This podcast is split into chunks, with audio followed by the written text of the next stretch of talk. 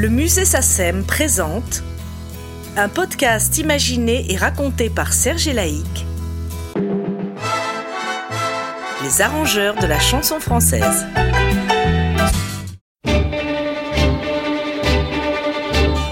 Bonjour et bienvenue à l'écoute du troisième épisode de ce podcast consacré à Gérard Calvi. C'est en février 1997 Gérard Calvi nous a raconté sa belle aventure musicale débutée à la fin des années 30. Et à côté de ses œuvres signées pour les spectacles des Branquignoles, eh bien, Gérard Calvi façonna également de très nombreuses partitions de musique de film, entre autres pour le cinéma burlesque français.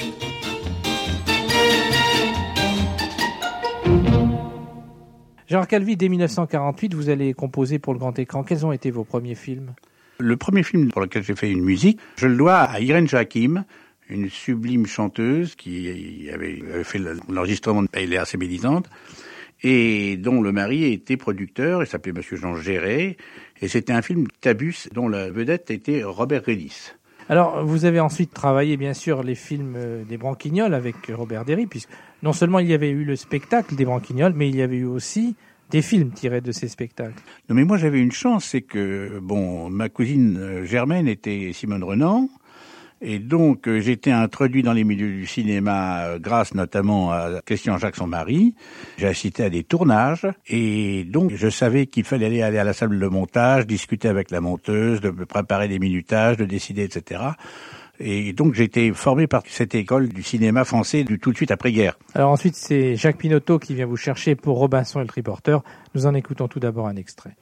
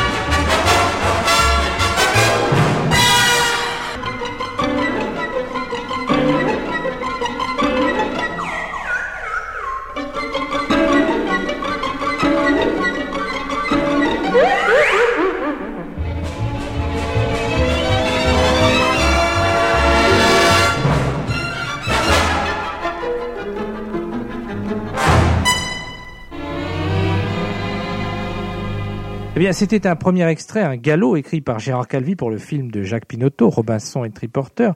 Pour mémoire, c'était Michel Legrand qui avait, lui, illustré le premier épisode de cette série des Triporteurs.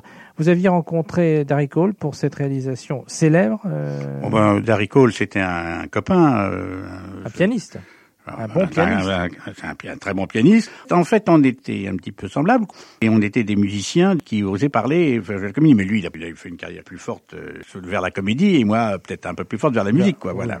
Euh, Gérard, dans ce générique, il y avait un instrument particulier. Vous parlez des ondes Marteneau. Oui, que l'on entend bien. Bah, c'était un instrument qui utilisait d'une façon avec beaucoup d'avance les sons synthétiques et donc, c'était intéressant, ça permettait de faire des effets, notamment, là, j'ai une espèce d'éclat de rire qui vient s'insérer dans la musique euh, classique. Et c'est une merveilleuse musicienne dont j'ai déjà parlé, qui a été aussi chanteuse, qui s'appelait Janine de Valenne, qui jouait cet instrument. Gérard, nous en arrivons à une réalisation qui vous tient à cœur, je le sais, c'est celle qui vous a permis d'écrire la musique du film en compagnie de Max Linder. En effet, en 1963, c'est la fille de Max Linder, Maud Linder, qui vous demande de composer des musiques de film pour illustrer un film sur son père, le célèbre Max Linder.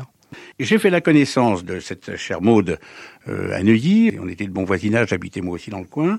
Et elle a fait un travail à ce moment-là euh, extraordinaire, c'est-à-dire en allant rechercher dans le monde entier des fragments de films pour pouvoir reconstruire un, un film. Sur son père. Sur son père, euh, avec son père. J'avais des documents d'avant la guerre, de 14, et des documents américains. Et donc, il y a eu tout un travail de technique de film pour arriver à refaire des, des copies, c'est-à-dire qui pouvaient être utilisées. Et il y a eu ce travail tout à fait exceptionnel, euh, bon, euh, tout à fait passionnant. Combien de temps avez-vous mis pour essayer de reconstituer, si vous voulez, l'ambiance de l'époque sur le plan musical? euh, Moi, sur le plan musical, je crois que c'est un travail que j'ai fait, oh, il m'a demandé peut-être 3-4 mois. Hein. J'avais les documents d'une façon difficile, enfin c'était difficile, c'est pas comme un tournage où on sait qu'il y a trois mois. Bon, là j'allais au studio, au studio, bon, on me disait, ah bah non, telle séquence n'est pas prête parce que... Enfin, enfin c'était un travail tout à fait passionnant. Je vais extraire quelques lignes de la pochette du disque où Maud Linder écrit la chose suivante. Gérard Calvi est arrivé à une perfection telle que plusieurs spectateurs m'ont déclaré qu'ils n'avaient pas eu l'impression de voir un film muet et de plus on fredonne Césaire en sortant de la salle de cinéma. Merci Gérard, vous dit euh, Maud Linder. Et il est vrai que le thème principal, qui est vraiment très Fox Novelty avec son imitation de claquette, s'accorde parfaitement avec les images de ce fabuleux danseur.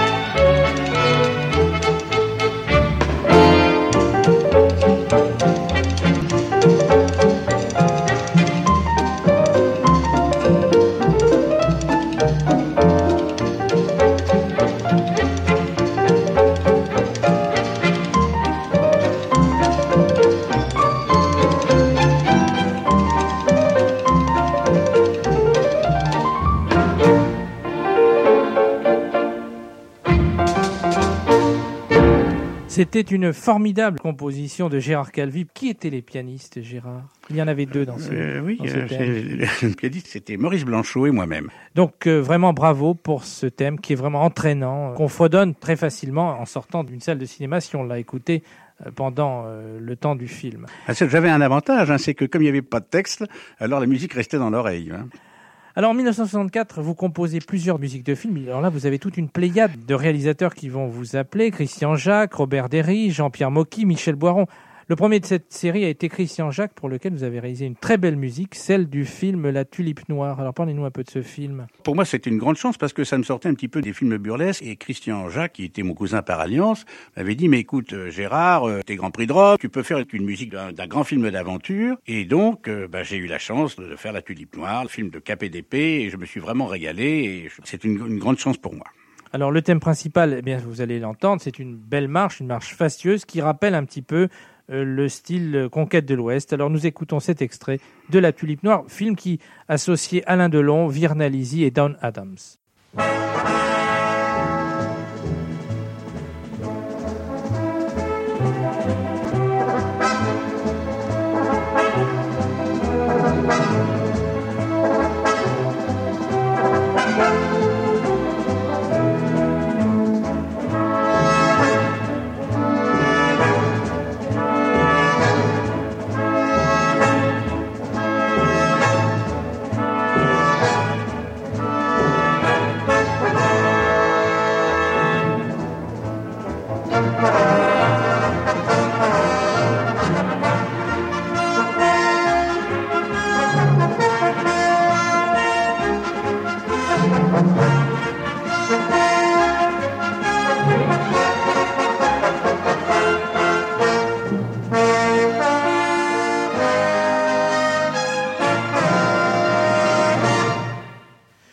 La Tulipe Noire, donc, euh, bande originale du film, composée par Gérard Calvi. Un petit mot peut-être? Oh, ça m'a beaucoup plu d'écrire cette musique. Et puis j'ai eu les moyens, euh, entre parenthèses, là, je, je, réécoute ça et je vois que j'avais mis le paquet. bon, très bien, et que notamment tous les grands cuivres, la garde républicaine et l'opéra étaient là. Hein. Il y avait tout le monde.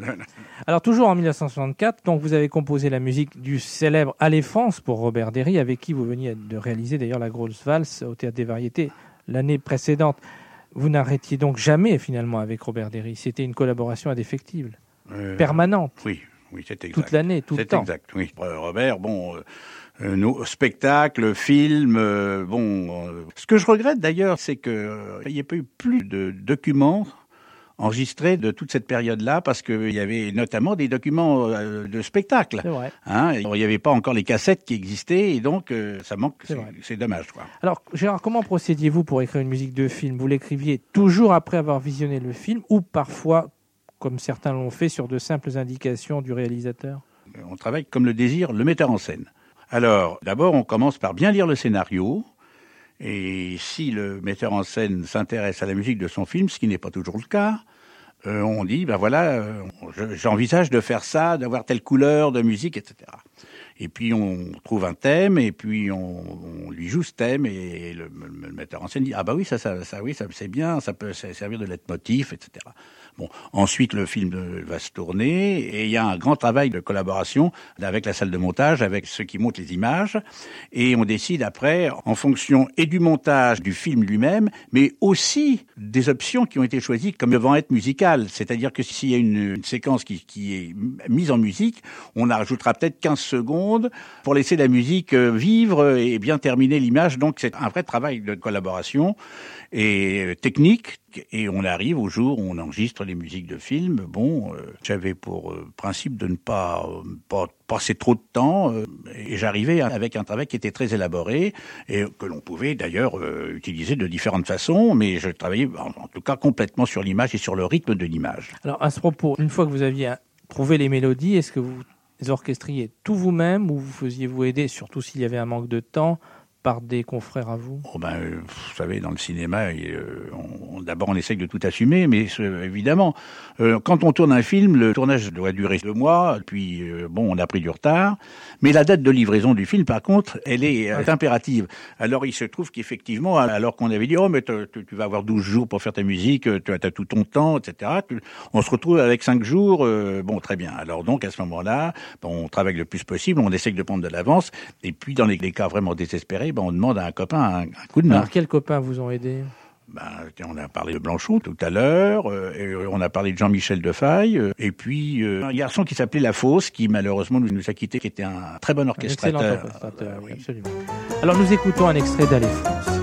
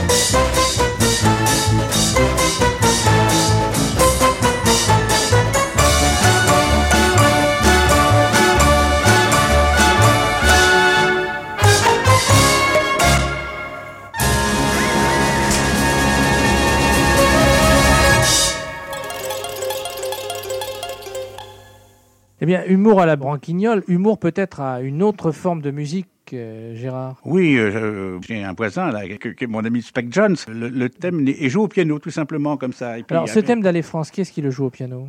Ce n'est Euh, pas vous, là, pour une fois. Euh, non, c'est un quelqu'un qu'on connaît bien dans le métier et qui a plein de mérite et qui a beaucoup travaillé avec moi. C'est Claude Germain. Il a été aussi l'arrangeur de Michel Magne. Oui. Vos musiques vivent sans le film. Elles n'ont pas besoin du film, finalement, pour vivre toutes seules ensuite. Oui, euh, bon, bah, tant mieux, tant mieux. Mais il ne faut pas non plus qu'une musique de film euh, soit trop présente. Il faut qu'elle s'insère complètement. Alors évidemment, sur le générique, elle a sa place euh, réservée. Je me suis toujours attaché à, à- à me fondre dans l'image, dans l'action, etc. Après, dans le film.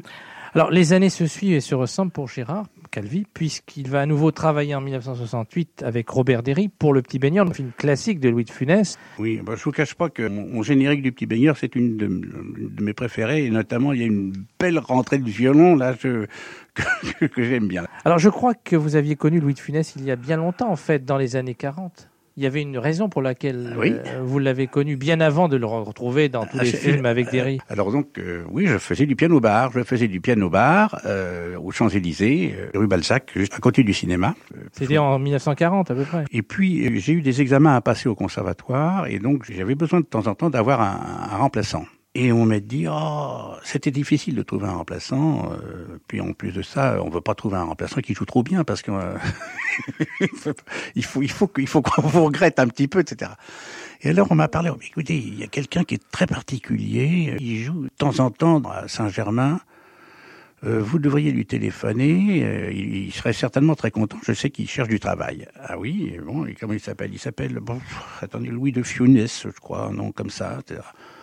Ah bon, je vais lui téléphoner. Euh, je lui ai téléphoné, je lui ai dit, écoutez, monsieur de Funès, je, je sais que vous êtes pianiste.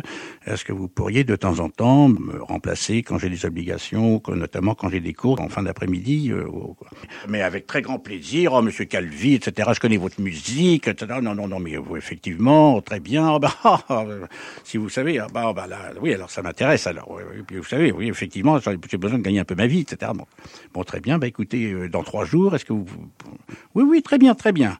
Alors, vous connaissez l'endroit? Oui, oui, je, oh, vois très bien, je très bien où c'est, très bien.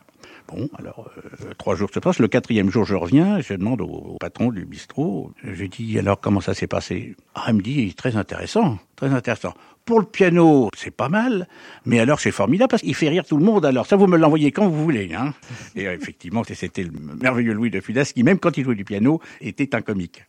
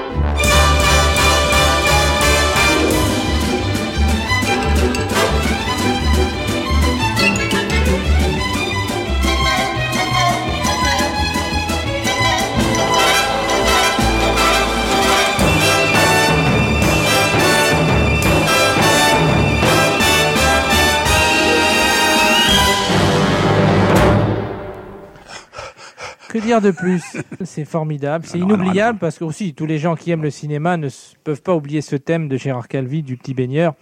Alors pourquoi à la fin du morceau vous accélérez de plus en plus, Gérard?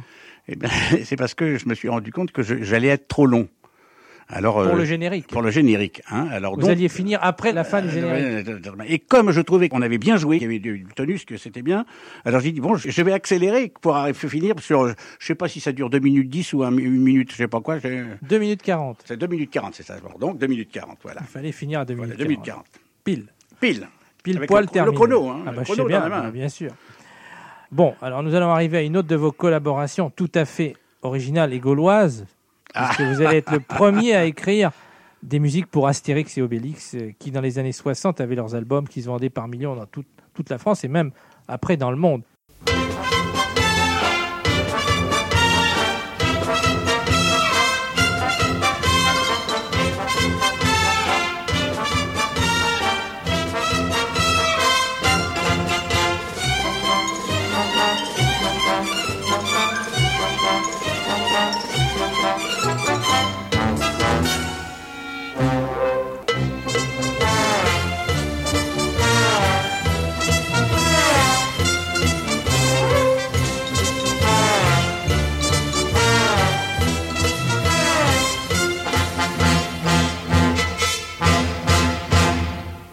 Alors comment faisiez-vous pour composer la musique sur le dessin animé? Expliquez-nous la Ah. méthode de travail pour illustrer musicalement. Oui, alors le dessin animé, euh, ça m'intéressait depuis très longtemps, et donc j'étais fou de joie de faire un, un dessin animé. Vous aviez fait donc Astérix le Gaulois tout d'abord, J'ai fait Astérix le Gaulois en premier, et oui. ensuite euh, Astérix et Cléopâtre. Oui. Alors, comment se fait un dessin animé? Un Alors, dessin animé, bon, bah, bah, écoutez, il y a des dessinateurs qui font des tas de dessins, qui créent. Alors, il y avait une usine, ils avaient monté. C'était à ce moment-là, pour le premier, ça se fabriquait à Bruxelles. Le producteur étant un Belge, puisque l'éditeur euh, original était belge. Et Il y a un scénario écrit par euh, Goscinny. Et il y a les images principales, les personnages, dessinés par Uderzo. Uderzo fait le dessin d'arrivée et le, dessin, le départ et l'arrivée, et un certain nombre de repères. Et ensuite, on confie à des spécialistes qui sont des animateurs qui vont traiter tous les mouvements, etc. Et il y a un directeur qui vérifie tous ces travaux dans un timing. On entend tout le temps, le, timing de, de voilà, là il faut qu'il marche, etc. Là le bras est trop court, là le bras c'est trop long, etc. Bon, donc c'est un énorme travail et c'est un investissement euh, énorme, énorme. Et nous, alors nous, on travaille à l'image, c'est-à-dire qu'à à tant d'images secondes, on sait donc que bon, il faut que ce soit euh, pile. hein. Je dois dire que dans le dessin animé, le, le rôle du synchronisme est, est inévitable et il est nécessaire. Dans cette merveilleuse machine du dessin animé, euh, il y a des spécialistes. hein. Il y a les coloristes. hein. Il y a celui qui était le spécialiste qui faisait Astérix. Et puis il y avait le spécialiste d'Obélix, celui qui faisait Obélix, il faisait, il n'a fait qu'Obélix pendant tout le dessin animé parce qu'il était lui-même devenu Obélix. Hein, alors non, mais c'est un travail énorme, euh, c'est un investissement formidable, et c'était l'ambition de, De René Goscinny, Goscinny. qui, qui était un, un homme de, de très grande envergure, qui avait vécu aux États-Unis d'ailleurs. Il voulait, il voulait créer sa maison, ce qu'il a pu faire par la suite. Ça, ça lui a, ça lui a coûté peut-être même la vie. Alors euh, bon. En tout cas, il, il, il a réussi ce qu'il voulait et il souffrait horriblement parce qu'il trouvait que justement le rythme du premier dessin animé n'était Pas- pas suffisant. C'est pour ça qu'il a créé sa propre maison. ouais, sa maison de production. et Pour que- Astérix et Cléopâtre. voilà, et que on travaillait à Paris, on avait- n'avait plus l'obligation d'aller à, à Bruxelles à côté du fabricant de chocolat. Euh, Bon, c'est une période de, de très très très grand travail, mais de, de très grande collaboration, et c'était passionnant. Quoi. Alors, 1968, Astérix et Cléopâtre, nous écoutons Le gâteau empoisonné.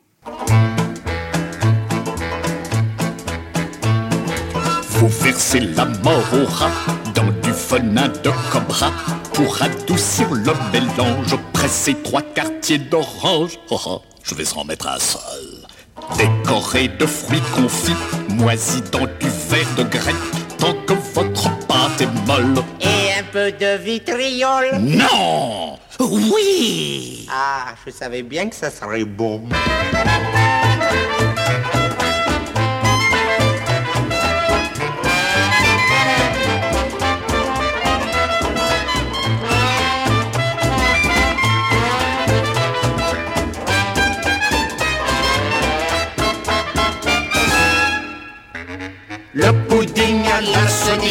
Nous permet ce pronostic.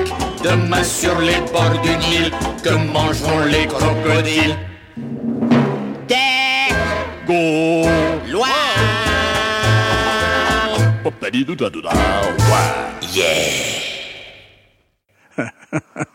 Alors, qui chantait? Ah bah, ils sont formidables. C'est Bernard Lavalette et Jacques Balutin. Gérard, euh, vous avez ensuite euh, travaillé sur le dessin animé de René Goscinny et Albert Uderzo, qui était les 12 travaux d'Astérix. Et là, vous avez écrit une Obélix Samba qui est vraiment extraordinaire et qui a une histoire aussi. Ah oui, une histoire, oui. Alors, Obélix doit danser une, une samba. Alors, ça a posé de grands problèmes d'animation. On a fait venir dans le studio à Neuilly, dans un tout petit studio, un spécialiste de samba qui dansait dans deux mètres carrés et qui nous a fait une démonstration de samba. On a enregistré le rythme des pieds, ce qui m'a, moi, ça m'a donné un tempo. Et après, on a reconstitué les images et, et c'est pour ça que j'ai écrit euh, cette samba qui est assez, assez brésilienne. Alors là, c'était à Neuilly, près de la SACEM, Euh, finalement. oui, c'était de l'autre côté de la rue. Euh, D'ailleurs, euh, de mon bureau, je vois le- l'endroit où étaient à l'époque les studios. de dessin animé de René Goscinny. voilà.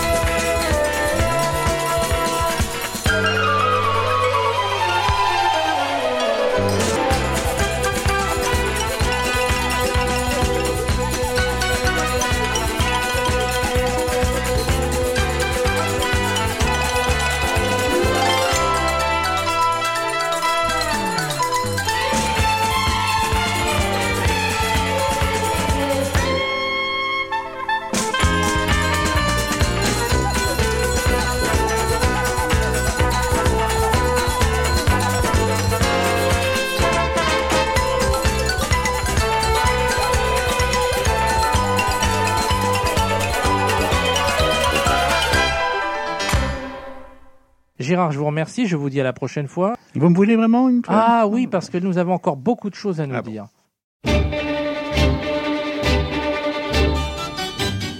C'est la fin du troisième épisode de ce podcast consacré à l'œuvre musicale de Gérard Calvi. La quatrième partie permettra de revisiter certaines de ses musiques de films, films auxquels a collaboré un certain Pierre Tchernia, Monsieur Cinéma.